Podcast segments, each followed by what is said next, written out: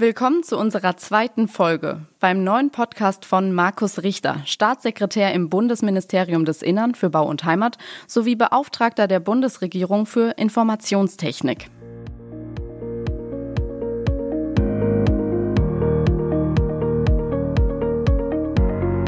Rohrpost auf die Ohren, der Podcast mit dem CIO des Bundes.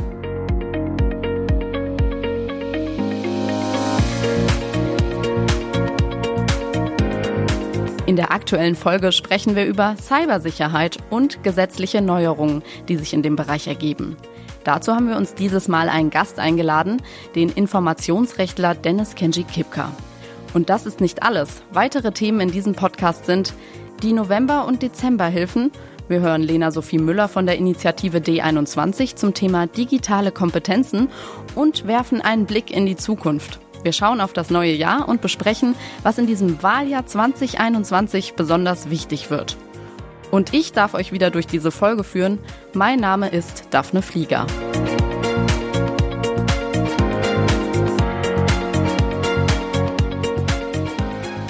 Dieses Mal treffen wir den CIO des Bundes, Dr. Markus Richter, an seinem offiziellen Arbeitsplatz im Bundesinnenministerium. Hallo, Herr Richter. Hallo, schönen Tag. Ja, und Sie verbringen hier wahrscheinlich auch die meiste Zeit, würde ich mal denken. In der Tat, gerade durch die Corona-Situation sind ja viele Veranstaltungen auch virtuell und dann sitze ich doch meistens im Büro. Aber ich bin froh, dass ich mich hier im Gebäude inzwischen ganz gut orientieren kann. Das ist am Anfang nicht ganz so einfach. Ja, dafür ist es ziemlich groß. Aber wir haben auch noch heute einen weiteren Gast, haben unsere Runde erweitert. Dank Digitalisierung zugeschaltet ist uns Dennis Kenji Kipka. Ich will ihn euch mal ganz kurz vorstellen. Herr Kipka, Sie sind wissenschaftlicher Geschäftsführer des Instituts für Informations-, Gesundheits- und Medizinrecht an der Universität Bremen. Dann sind Sie als Vorstand der Europäischen Akademie für Informationsfreiheit und Datenschutz in Berlin im Einsatz und außerdem veröffentlichen Sie auch als Autor Beiträge zum Thema Cybersecurity und wir freuen uns, dass Sie heute dabei sind, virtuell. Sehr gern. Vielen Dank für die Einladung. Äh, in Zeiten von Corona und Homeoffice verbringen viele Menschen aber immer mehr Zeit zu Hause. Herr Richter, ähm, nutzen Sie eigentlich Smart Home Technologien wie Lichter, Staubsaugroboter oder sogar eine Überwachungskamera? Keine Überwachungskamera, aber rudimentär versuche ich Smart Home zu realisieren. Aber ich spiele da eher wirklich in der Amateurliga. Ich habe einen Freund, wenn ich den besuche, da lerne ich jedes Mal was dazu. Da ist alles vernetzt miteinander. Das ist schon nochmal eine andere Liga. Ja, es macht das Leben leichter. Also es ist eine sehr angenehme Variante, das Leben zu gestalten. Aber ich blicke jetzt mal zum Herrn Kipka, der als Informationsrechtler da sicher auch die Gefahren im Blick hat. Worauf muss man denn als Verbraucher oder Verbraucherin achten, wenn man Smart Devices nutzt? Ja, das ist ganz interessant. Wir haben auch speziell zu dem Thema sicheres Smart Home gerade ein Forschungsprojekt laufen und es ist ja doch immer wieder so, trotz aller Bequemlichkeit, die so ein Smart Home bietet, also es gibt Sicherheitslücken und die werden auch immer wieder bekannt. Ähm, jüngst im Dezember beispielsweise für das Thema Türklingeln und so ein bisschen wurde ja auch das Thema Kameras, Überwachungskameras auch schon angesprochen. Da stellt sich natürlich die Frage, wohin gehen die Daten? Ähm, der Bequemlichkeit halber ist es ja eben meist so, dass man das in der Cloud lagert. Die Cloud ist dann vielleicht nicht in der sicheren EU, sondern in Drittstaaten, zum Beispiel Beispiel in China. Und äh, da haben wir natürlich nicht dasselbe Datenschutz- und Datensicherheitsniveau. Das heißt also, ähm, wenn man Smart Home nutzt, sollte man schon gucken, wo kommen eigentlich die Produkte her, wo gehen die Daten hin. Und damit stellt sich letztlich natürlich auch so ein bisschen die Frage nach, nach digitaler Souveränität, die ja auch in den letzten Jahren insbesondere sehr, sehr viel ähm, diskutiert wurde auch. Und da sind wir eigentlich auch schon mittendrin im Thema Cybersicherheit.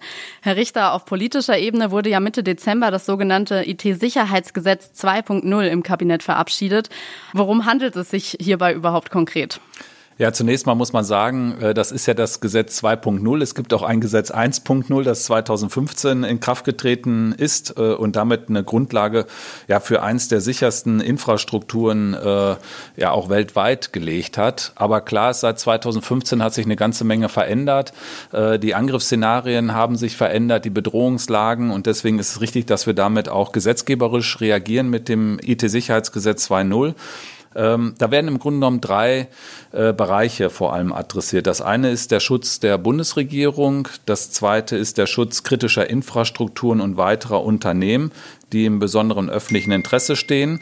Ähm, und drittens eben der Schutz der äh, Verbraucherinnen und Verbraucher, ein Aspekt, der dort neu aufgenommen worden ist. Man muss mal sehen, dass wir pro Monat etwa 35.000 Mails haben, die das BSI abgreift, die äh, mit Schadsoftware und Schadprogrammen äh, hinterlegt sind. Das zeigt, wie gewaltig die Aufgabe ist, die dahinter steht. Und natürlich müssen wir mit dem technischen Fortschritt auch auf der Sicherheitsseite Schritt halten. Ähm, und deswegen kriegt das BSI in dem Bereich auch weitere Kompetenzen. Das andere ist im Bereich der Wirtschaft, äh, wo es darum geht, ähm, ja nicht nur kritische Infrastrukturen zu betrachten, sondern auch systemrelevante, wenn ich das mal so sagen darf, Unternehmen. Also was passiert, wenn zum Beispiel große Strom- und äh, Wasserversorger ausfallen aufgrund eines Angriffs? Äh, wie geht man damit um? Und hier eben ja, Cybersicherheitsvorfälle äh, sieht, die dann eben auch dem BSI zu melden sind. Und das, äh, der dritte Bereich ist ja eben dann der Bereich des Verbraucherschutzes, wo es vor allem darum geht, auch Bürgerinnen und Bürger zu beraten, zu informieren darüber, was sind sichere IT-Produkte, ähm, was kann ich tun, um selber sensibilisiert äh, eben mit diesen Dingen umzugehen. Das sind so die wesentlichen Komponenten in dem Gesetz wesentlich und äh, ziemlich viele. Sie haben ja auch gesagt, was, wie geht man damit um, wenn äh, solche ähm, Wasserwerke zum Beispiel angegriffen werden? Wie geht man denn damit um? Ja, also äh, wenn so ein Angriff läuft, äh, dann erfordert das unmittelbares Handeln. Dazu gehören zwei Dinge. Erstens, die Kommunikation muss gut funktionieren. Da müssen eingespielte Kommunikationswege da sein. Und das Zweite ist, man braucht auch die Menschen, die äh, in der Situation sind, äh, dann angemessen reagieren zu können. Denn das kann man nicht einfach wegdelegieren, zum Beispiel auf ein äh, BSI, also ein Bundesamt, das für die Sicherheit zuständig ist. Da sind vor allem diejenigen gefordert, die eben Verantwortung für das jeweils betroffene ET-System ähm, tragen. Und insofern ist das BSI da eine wichtige Stelle. Ich glaube, wir werden weltweit, ich will nicht sagen beneidet, aber zumindest interessiert betrachtet äh, mit dem BSI, das äh, hier eine hohe Kompetenz aufgebaut hat. Und ich glaube, bin überzeugt, dass wir mit dem Gesetz diese Infrastruktur noch weiter verbessern. Das BSI bekommt ja durch das Gesetz etwa 800 Stellen nochmal dazu, ähm, wo entsprechend äh, Kompetenz nochmal verstärkt wird. Ähm, und es ist so, dass wir eben ja durch die weiteren Aufgaben im Verbraucherschutz auch wirklich ganzheitlich äh, das Thema betrachten müssen. Ja, jetzt haben Sie es selbst schon gesagt, 800 neue Arbeitsplätze, das ist ja wirklich eine große Anzahl. Netzpolitik.org hat ja schon 2019 geurteilt, das BSI werde dadurch zur Hackerbehörde. Was sagen Sie zur Kritik, dass das Gesetz mit dem BMI eine spezielle Polizeibehörde schaffen würde, Herr Richter? Also das ist ganz und gar nicht so. Ganz im Gegenteil. Ähm, das, was beim BSI stattfindet, ist äh, ein Ankerpunkt, ähm, aber ersetzt natürlich nicht das Tun von Polizeieinheiten, ersetzt auch nicht das Tun von allen, die Verantwortung für das Thema IT-Sicherheit tragen. Das kann man eben nicht einseitig einfach nur wegdelegieren. Aber richtig ist es, wenn es um Detektion geht, wenn es um Früherkennung geht, um Hinweise, die erforderlich sind, rechtzeitig eingreifen zu können, dann ist es aus meiner Sicht völlig richtig, dass auch das BSI Kompetenzen und Möglichkeiten hat, die letztendlich auch von Kriminellen genutzt werden. Also auch die setzen ja Systeme ein, über die sie Schwachstellen identifizieren und versuchen, dort hineinzukommen. Und ich glaube, dass wir staatlicherseits gleiche Kompetenzen, also äh, inhaltlich die gleichen Skills sozusagen haben müssen, ähm, aber äh, dann eben auch frühzeitig erkennen können. Das, was das BSI nicht tut, ist, inhaltlich reinzugehen, äh, zu analysieren, was sind dort für Daten, was ist inhaltlich äh, äh, dort relevant, sondern ja nur von außen betrachtet, äh, wo sind äh, Schwachstellen, wo, wo muss man reingehen, sozusagen informieren und nachbessern. Und das erwarten die Menschen auch von uns. Wir sind im Bereich der Digitalisierung heute in einem Stand, wo wir ja erkennen, dass wir nur dann erfolgreich sein können, wenn die Menschen wissen, erstens, wir nehmen das Thema Datenschutz ernst und zweitens das Thema IT-Sicherheit. Nur dann kann es gelingen, äh, dass wir dort auch, ähm, ja, ähm, dass die Akzeptanz bei den Menschen haben. Und äh, deswegen erachte ich das, was äh, hier in dem Gesetz auch vorgesehen ist, als, sage ich mal, dringend geboten, um diesen Anforderungen auch gerecht werden zu können. Dann blicke ich jetzt doch noch mal zum Herrn Kipka. Sie haben sich ja auch in der Stellungnahme zum Gesetz geäußert. Welche Bedeutung hat denn die gestärkte Rolle, wir haben es eben gehört, 800 neue Arbeitsplätze beim BSI aus rechtlicher Sicht? Ja, also das ist natürlich eine weite Frage. Also wenn wir von gestärkter Rolle des BSI sprechen, und das ist ja auch eine Menge an Stellen, die da jetzt hinzukommt, ähm, spricht man ja letztlich über alle Befugniserweiterungen, die letztlich ähm, auch durch das IT-Sicherheitsgesetz 2.0 vorgeschlagen werden. Und darunter fallen natürlich auch solche, die äh, im rechtspolitischen Diskurs in den letzten Jahren ähm, ja auch äh, über die verschiedenen Entwurfsfassungen hinweg so ein bisschen kritisch äh, diskutiert wurden. Also was ja eben schon so ein bisschen angesprochen wurde, das Thema eben Datensammelbefugnisse, eben Aufsicht ähm, durch das BMI und auch dieses Thema Hackerbehörde. Ähm, da gab es ja eben auch Bedenken, dass eben bestimmte Komponenten eben aus industriellen Steuerungsumgebungen auf dieses aktive Anpingen technisch gar nicht ausgerichtet sind, eben weil vielleicht auch bestimmte Protokolle veraltet sind.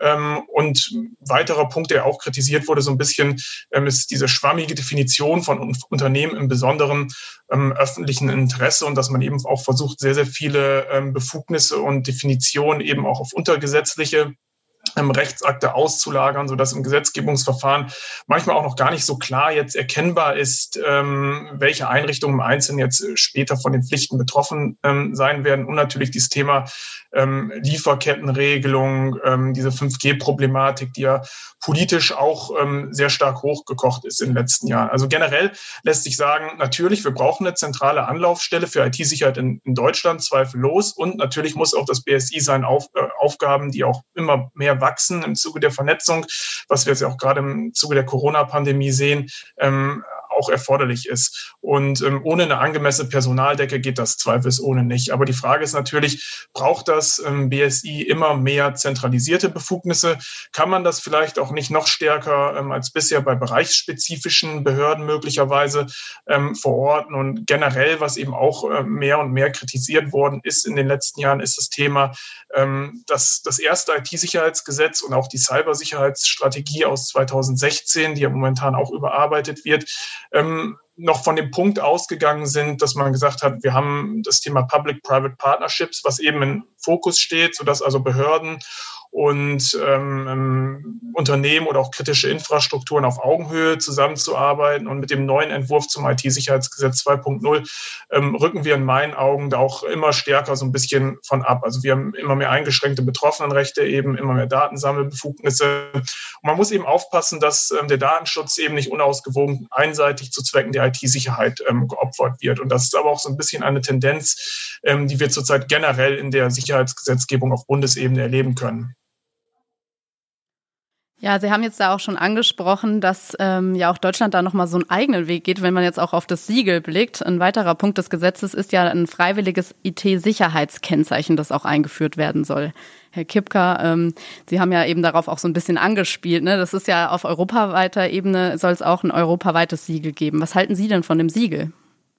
Ja, also wir haben, also was Sie jetzt angesprochen haben, ist ja der sogenannte EU Cyber Security Act. Das ist äh, quasi ein europäisches ähm, IT-Sicherheitsgesetz. Ähm, man kann es jetzt nicht direkt als Pendant zum IT-SIG 2.0 äh, sehen, weil es einen anderen Regelungsbereich hat. Aber der Punkt ist eben, dass in diesem ähm, EU Cyber Security Act ähm, festgeschrieben wird, ähm, dass eben ein Europ europaweites Cybersicherheitssiegel oder eine Zertifizierung begründet werden soll. Und der Sinn ähm, des IT-Sicherheitskennzeichens auf deutscher Seite, der jetzt ja mit dem IT-SIG 2.0 vorgeschlagen wird, ist ja grundsätzlich erstmal gut. Ähm, man kann sich das ja so ein bisschen vorstellen wie so eine Art Nährwertkennzeichnung für die IT-Sicherheit, die dann auf einer Umverpackung von einem Produkt ähm, aufgedruckt ist und dann eben die selbstbestimmte Verbraucherentscheidung in dem Bereich fördern soll. Ähm, also wie sicher ist eine Webcam zum Beispiel, oder? Genau, genau. Also gerade wo wir das Thema Smart Home ja auch hatten, ähm, ähm, dass man eben als Verbraucher in den Elektronikmarkt geht und äh, verschiedene Produkte auf dem Regal hat und dann sehen kann, oh, ich entscheide mich jetzt nicht nur nach dem Preis oder nach den Funktionen, ähm, sondern vielleicht auch da danach hat es irgendwelche Privacy Breaches ähm, beispielsweise in der Vergangenheit gegeben, ähm, werden noch ähm, ähm Updates des Betriebssystems ähm, zur Verfügung gestellt. Und das ist erstmal grundsätzlich auch eine gute Sache, da spricht nichts gegen. und das Problem ist aber, was wir hier oder was ich da insbesondere sehe, ist also auch der EU Cyber Security Act ermöglicht eben Unternehmen, ähm, so eine Art von Gütesiegel, also eine EU-Konformitätserklärung ähm, auszustellen. Und dazu gehören eben auch Informationspflichten, die ähm, explizit im Gesetz äh, benannt werden. Und da stellt sich natürlich so ein bisschen die Frage, wo liegen jetzt die konkreten Unterschiede zwischen dem deutschen Vorstoß, dem europäischen Vorstoß? Und letztlich ist es ja auch so, ein Gütesiegel kann nur wirklich einen Mehrwert bringen, wenn ganz klar ist, wer dahinter steht, wenn das Gütesiegel vielleicht auch ein gewisses Alleinstellungsmerkmal hat. Und das spielt natürlich natürlich auch für die Unternehmen eine Rolle, die sich dann die Frage stellen, verfolge ich jetzt den europäischen Ansatz oder gehe ich dann eher auf den deutschen Ansatz, wenn ich mein Produkt ähm, quasi, also es ist ja keine Zertifizierung, sondern ähm, eine IT-Sicherheitskennzeichnung mehr oder weniger, wenn ich mein Produkt kennzeichnen möchte. Und ähm, dadurch besteht natürlich eben das Risiko für Mehraufwände bei den Unternehmen einerseits, aber auch bei den Verbrauchern das Problem, dass man vielleicht auch einer Vielzahl von ähm, Gütesiegeln zur Datensicherheit, zur IT-Sicherheit ausgesetzt ist und dadurch natürlich das einzelne Siegel irgendwo so ein bisschen auch an ähm, Wert verliert. Jetzt haben wir hier eine gute Runde, um auch mit dem Herrn Richter zu besprechen, was eigentlich so die Vorteile des Siegels sind. Also vielleicht auch, ähm, was ist Ihr Blick darauf? Ja. Also zunächst mal kann ich äh, auch äh, sagen, dass es keinen Sinn macht, wenn wir fünf verschiedene Siegel, die alle das gleiche äh, intendieren, etablieren. Das ist auch gar nicht Sinn und Zweck der Sache. Ähm, wir haben jetzt hier mit äh, dem, was in dem IT-Sicherheitsgesetz 2.0 vorgesehen ist, ein Kennzeichen vor Augen, dass es den Bürgerinnen und Bürgern, den Verbrauchern in diesem Land erleichtert, ähm, ja, zu identifizieren, was sind denn sichere Produkte und dass es dahinter auch äh, eine Plattform gibt, über die ich mich informieren kann, ähm, werden zum Beispiel Sicherheitsupdates regelmäßig vollzogen, also wo auch ein System dahinter steht, nicht nur dieses Kennzeichen. Das äh, beruht auf Freiwilligkeit, also das wird nicht mit Zwang eingeführt. Ähm, und äh, wir müssen gucken, wie sich das auf europäischer Ebene weiterentwickelt. Das beobachten wir ganz genau. Da sind wir natürlich auch in der Abstimmung. Ähm, aber mir kommt es jetzt auch ein bisschen auf Zeit drauf an. Ich möchte nicht warten, sozusagen, bis irgendwann mal irgendwas etabliert ist, sondern es ist richtig, dass wir jetzt agieren. Im Grunde genommen haben wir jetzt mit dem Jahr 2021 wieder ein Jahr der Umsetzung. Das heißt, wir müssen jetzt wirklich liefern und da gehört eben dieses Kennzeichen dazu. Das äh, erleichtert den Menschen auch die Sicherheit ähm, mit in eine Kaufentscheidung einzubeziehen. Und dann war natürlich die die Entstehung des Gesetzes auch so, dass Verbände kritisiert haben, wie es entstanden ist. Insgesamt nur 27 Stunden Zeit hätten sie gehabt, den Entwurf durchzulesen. Herr Richter, was sagen Sie zur Kritik, die Akteure seien nicht rechtzeitig eingebunden worden? Also vorweg gesagt, äh, das ist sicherlich äh, nicht einfach gewesen. Ähm, und ich glaube, das ist auch nicht, jetzt bin ich relativ neu in, in dem Amt, äh, aber das ist auch nicht typisch. Äh, jetzt muss man natürlich eins sehen, es lag uns sehr am Herzen, dieses Gesetz noch in der laufenden Legislaturperiode durchzubekommen. Da hängt ja nicht nur der Gesetzgebungsprozess dran, sondern auch eine Notifizierung in Europa, die ebenfalls Zeit kostet. Und äh, wir sind Gefahr gelaufen, das nicht mehr einhalten zu können. Und deswegen waren wir gezwungen, sehr kurzfristig zu reagieren. Das ist nicht schön. Ähm, trotzdem kam es zu umfangreichen Rückmeldungen, die wir auch alle ausgewertet haben. Die sind auch alle veröffentlicht. Und aufgrund der Rückmeldungen haben wir auch Veränderungen im Gesetz noch vorgenommen. Ähm, und es ist so, dass wir ähm, auch nicht ganz äh, sauber, sage ich mal, in, der, in, der, äh, in dem normalen Ablauf, wie man es äh, in einem äh, längeren Prozess tun würde, aber vorab den Entwurf zur Diskussion ja auch schon veröffentlicht hatten, sodass man zumindest mal über eine Woche sich das angucken konnte. Und dann ist es auch so, dass auch die Entwürfe nicht völlig überraschend gewesen sind, äh, sondern wir diskutieren ja schon einen sehr langen Zeitraum äh, über dieses Gesetz. Auch das vielleicht atypisch äh, für, für ein Gesetz, dass die Abstimmungen so lange dauern. Aber da sind natürlich auch immer wieder Dinge schon öffentlich diskutiert worden, ähm, nicht nur im Kontext der 5G-Problematik oder Diskussion, sondern äh, auch darüber hinaus. Also insofern, den Schuh ziehe ich mir gerne an, dass äh, das äh, sehr kurzfristig gewesen ist. Aber ganz so dramatisch äh, ist es am Ende des Tages auch nicht, denn wie gesagt, die Rückmeldungen, die auch sehr fundiert gewesen sind, äh, zeigen, äh, dass trotzdem noch ein gutes Einbringen sowohl von Länder wie auch von Verbändeseite möglich gewesen ist. Vielen Dank an diese spannende Runde. Wir verabschieden uns jetzt an der Stelle von Herrn Kipka und sprechen hier gleich weiter, Herr Richter. Ja, lieber Herr Kipka, ganz herzlichen Dank für Ihren Input und Ihre Expertise. Äh, Sie sind ein ganz wichtiger Gesprächspartner, gerade äh, aufgrund äh, auch Ihrer Erfahrung. Und insofern ganz, ganz herzlichen Dank, dass Sie mit dabei gewesen sind. Sehr gern. Hier folgen jetzt auch ein paar Neuigkeiten, die sich alle rund um das Thema Digitalisierung drehen.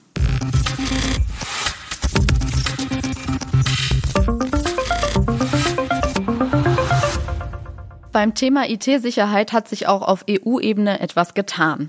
YouTube, Facebook und Co müssen Terrorpropaganda innerhalb einer Stunde löschen, wenn sie von der zuständigen Stelle eines EU-Staats dazu aufgefordert wurden.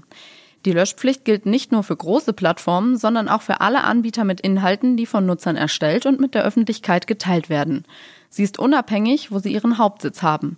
Als Aufforderung zum Löschen genügt die Anordnung einer Behörde in einem EU-Land. Seit Mitte Dezember bündelt eine neue Online-Plattform Daten zur Corona-Krise, das Dashboard Deutschland. Es handelt sich um eine Website, bei der man einen Überblick über Zahlen, wie zum Beispiel zur Bewältigung der Pandemie, erhält. Sie gibt Aufschluss über die Situation am Arbeitsmarkt, also zur Erwerbstätigkeit, Kurzarbeit und Arbeitslosigkeit. Auf Grundlage von Mobilfunkdaten kann man die Veränderungen der täglichen Mobilität je nach Landkreis nachvollziehen. Das Dashboard Deutschland ist im Auftrag des Bundesinnen, des Bundesfinanz- und des Bundeswirtschaftsministeriums in Kooperation mit dem Statistischen Bundesamt entstanden.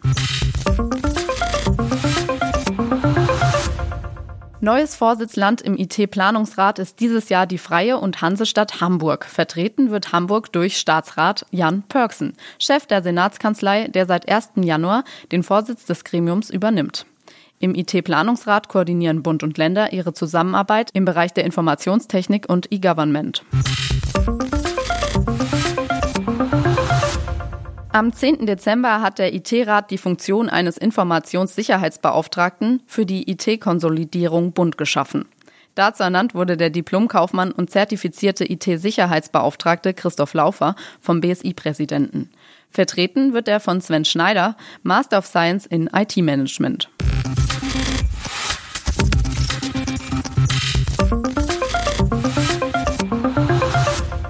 An dieser Stelle gibt's wieder eine Leistung aus dem OZG-Programm, die wir euch vorstellen. Der zweite Lockdown trifft wieder viele Unternehmen, Betriebe, Selbstständige, Vereine, ja Einrichtungen in ganz Deutschland. Um die Betroffenen finanziell zu unterstützen, sind die sogenannten Novemberhilfen von Seiten der Bundesregierung ins Leben gerufen worden. Aus den Novemberhilfen sind jetzt auch die Dezemberhilfen geworden. Sie können digital gestellt werden. Der Prozess läuft komplett online, wie auch schon die Überbrückungshilfe aus dem Sommer. Es hat nach Beschluss des Konjunkturpakets etwas weniger als einen Monat gedauert, bis alles digitalisiert wurde. Das ist alles Teil der Umsetzung des Onlinezugangsgesetzes, kurz OZG, über das wir schon in der ersten Folge unseres Podcasts gesprochen haben. Die digitale Antragsplattform wurde durch das Bundesinnenministerium finanziert und sehr schnell digitalisiert. Im Anschluss haben sich alle Bundesländer im Rahmen des Einer für alle Prinzips angeschlossen. Das Bundeswirtschafts- und das Bundesfinanzministerium sind Betreiber der Plattform. Die Leistung liegt im OZG-Themenfeld Forschung und Förderung unter der Federführung des Bundesinnenministeriums und Bayerns. Alle Infos dazu findet ihr auch in den Show Notes. Die Antragsprozesse laufen nach Angaben der Bundesregierung stabil und ermöglichen die beschleunigte Bearbeitung der vielen Anträge. Der Antrag auf Novemberhilfe zum Beispiel wurde innerhalb des ersten Tags über eine Million Mal aufgerufen. Bisher wurden bereits über 350.000 Anträge gestellt. Mehr als 1,5 Milliarden Euro an Hilfszahlungen konnten mit Stand 6. Januar ausgezahlt werden.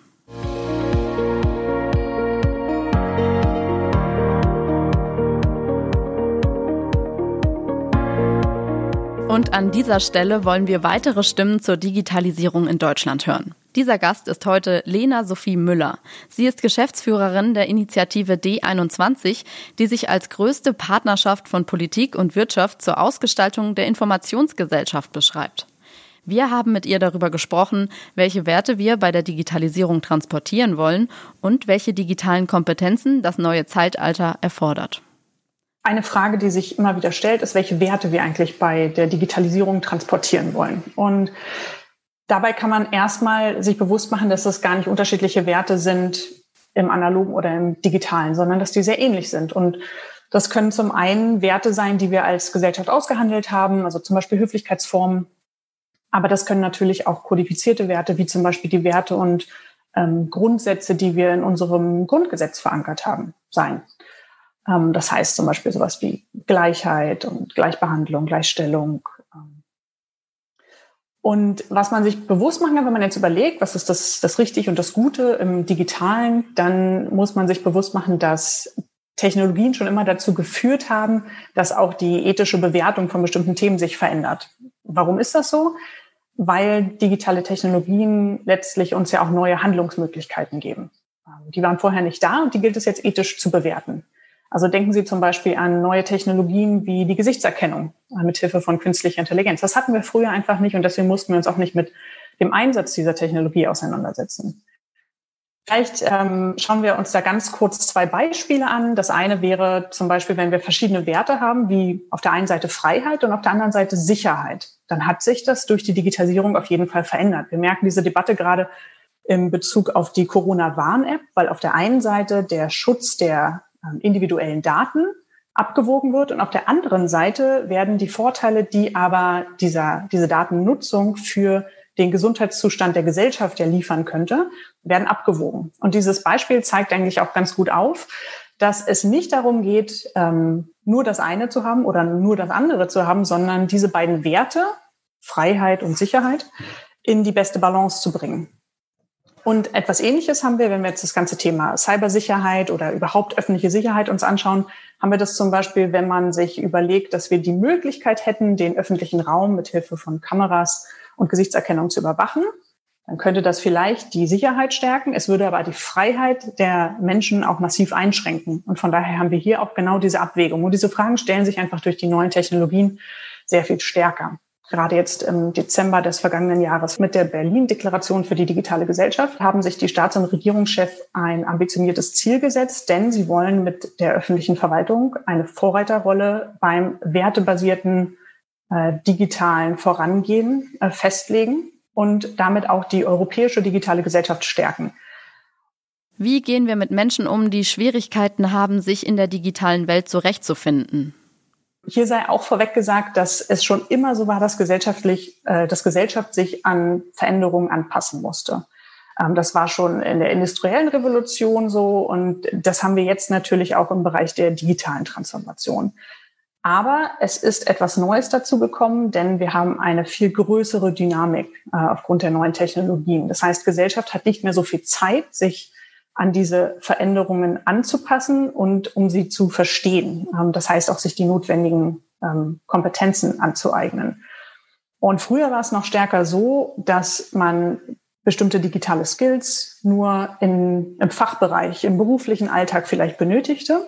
Mittlerweile ist es aber so, dass digitale Technologien und all die Anwendungen unser kompletten Alltag durchziehen.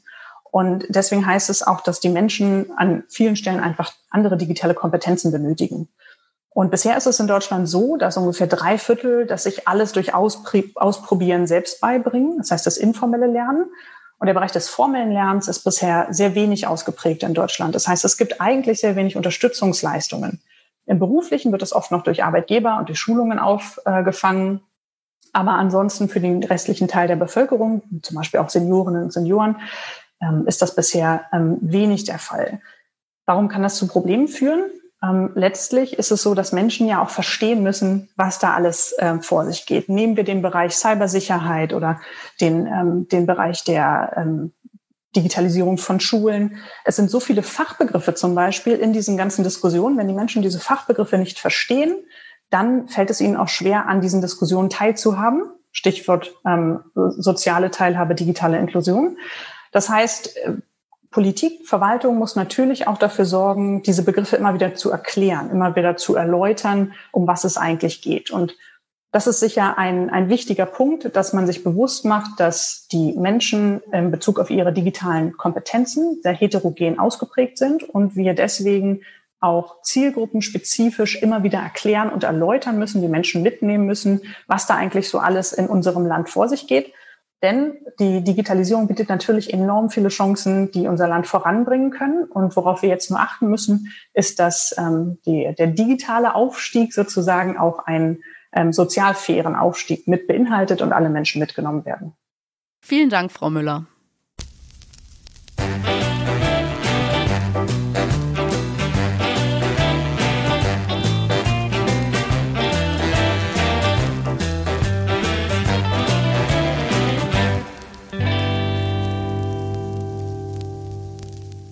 Wir stellen in dieser Rubrik immer den Gegenstand des Monats vor. Gegenstände, die durch die Digitalisierung immer weniger in Büros zu finden sein werden. Und das klingt diesmal so.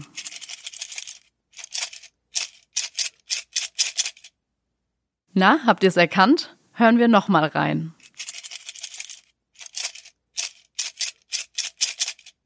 Es ist die Büroklammer. Die Büroklammer ist ein gebogenes Stück Draht. Naja, nicht nur, wenn man sich ihre Geschichte anschaut. Diese geht bis ins 19. Jahrhundert zurück. Bis heute kann jedoch nicht eindeutig festgestellt werden, wer sie eigentlich erfunden hat. Mehr als 20 Patente und Erfinder findet man dazu. Ein Beispiel, der Amerikaner Samuel B. Fay patentierte im Jahr 1867 als erstes eine sehr rudimentäre Variante der heutigen Büroklammer. Etwa 20 Jahre später wurde sie erstmals industriell gefertigt in England. Die Büroklammer erfüllt ihren Zweck im Büro weltweit, so viel ist klar, aber sie ist auch ein symbolträchtiger Gegenstand. Das hat seinen Ursprung in Norwegen. Als die deutsche Wehrmacht 1940 das skandinavische Land besetzte, steckten sich einige Norweger eine Büroklammer an den Kragen. Und zwar als Symbol der Solidarität untereinander. Und nicht nur das. Es war auch Ausdruck der Loyalität zum König, der ins Exil nach England gegangen war. Hinter dem symbolischen Akt stand die Botschaft Wir halten zusammen, weshalb das Tragen der Büroklammer bald unter schwerer Strafe stand und zahlreiche Norweger deshalb sogar ins Gefängnis wanderten. Mit sieben Metern steht die weltweit größte Büroklammer deshalb auch in Oslo und ist bis heute Symbol für den Widerstand gegen die Nazis. In ihrem ursprünglichen Habitat, also im Büroalltag selbst, gibt es Büroklammern heute in allen denkbaren Formen und Farben, ob spitz, rund, dreieckig, farbig, golden oder verkupfert.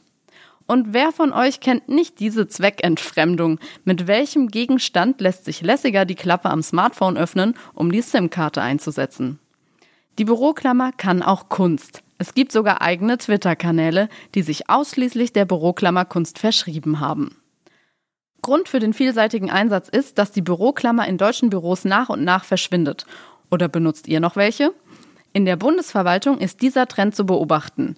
Nachdem die E-Akte Bund seit 2020 flächendeckend eingeführt wird, verschwindet sie auch aus deutschen Behörden.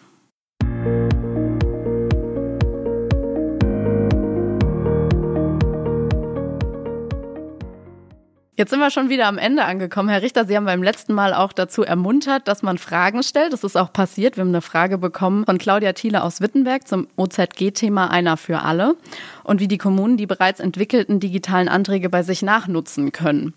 Falls auch ihr und eure Kommune dazu Fragen haben, könnt ihr euch bei dem OZG-Koordinator oder Koordinatorin eures Landes informieren.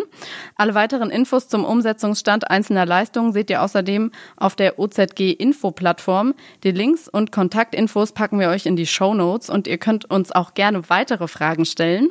Aber ich bin sehr dankbar für die Frage, weil die wirklich alles entscheidend ist darüber, ob die Digitalisierung der Verwaltung gelingen wird. Es geht nicht darum, mal eben schnell irgendeine Lösung zu bauen. Es geht darum, diese Lösung flächendeckend in ganz Deutschland zu implementieren. Und deswegen bin ich froh, dass wir mit den Bundesländern gemeinsam Abkommen getroffen haben, das genau diese Frage regelt. Denn die Länder sind zuständig in ihrem Bereich zu koordinieren, wie man Lösungen vor Ort ähm, lauffähig macht. Und da sind die Infrastrukturen in den Ländern sehr unterschiedlich.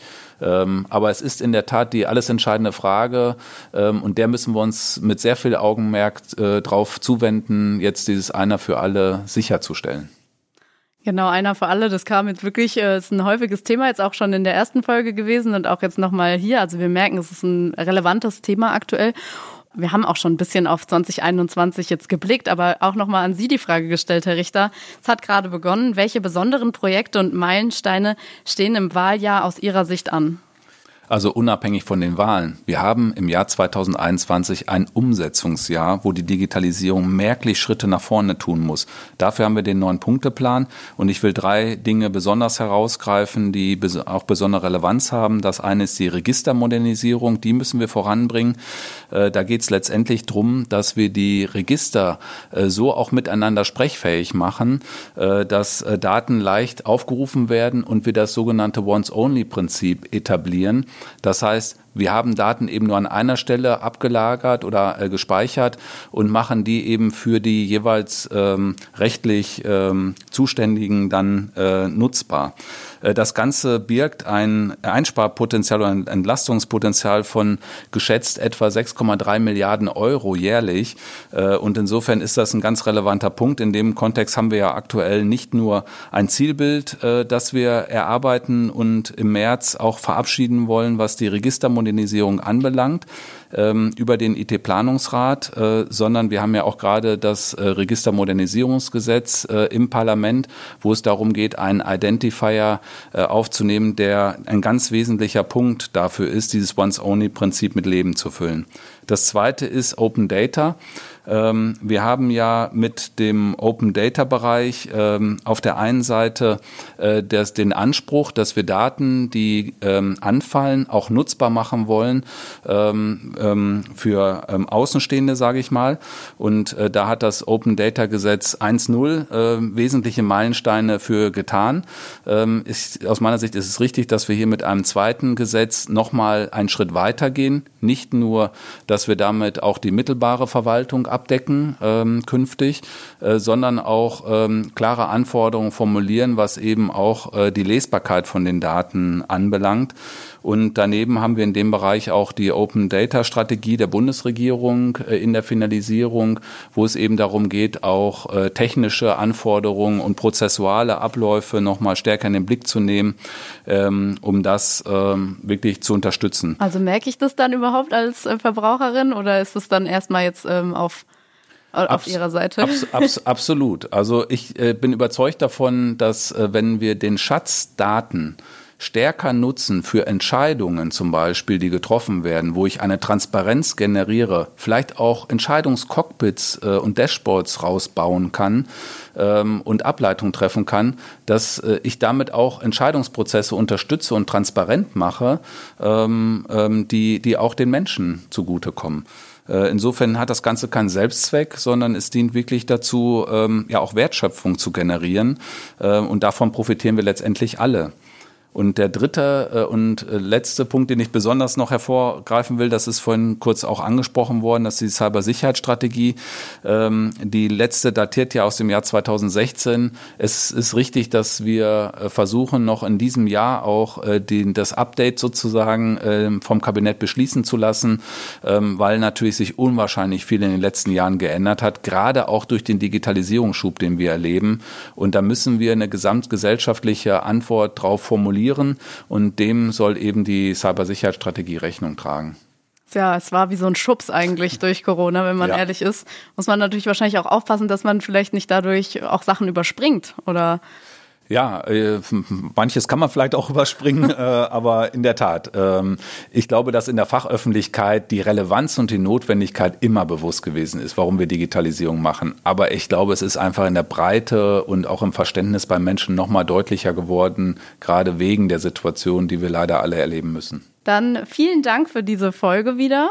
Es hat mir sehr Spaß gemacht und ich freue mich auch schon auf die nächste Folge, vielleicht auch mit weiteren Fragen von euch. Ja, liebe Hörerinnen und Hörer, ich würde mich sehr freuen, wenn Sie direkt auch Fragen stellen, auch gerne kritische Fragen, äh, weil gerade der Dialog ja auch entscheidend ist und dann können wir das hier wunderbar aufgreifen.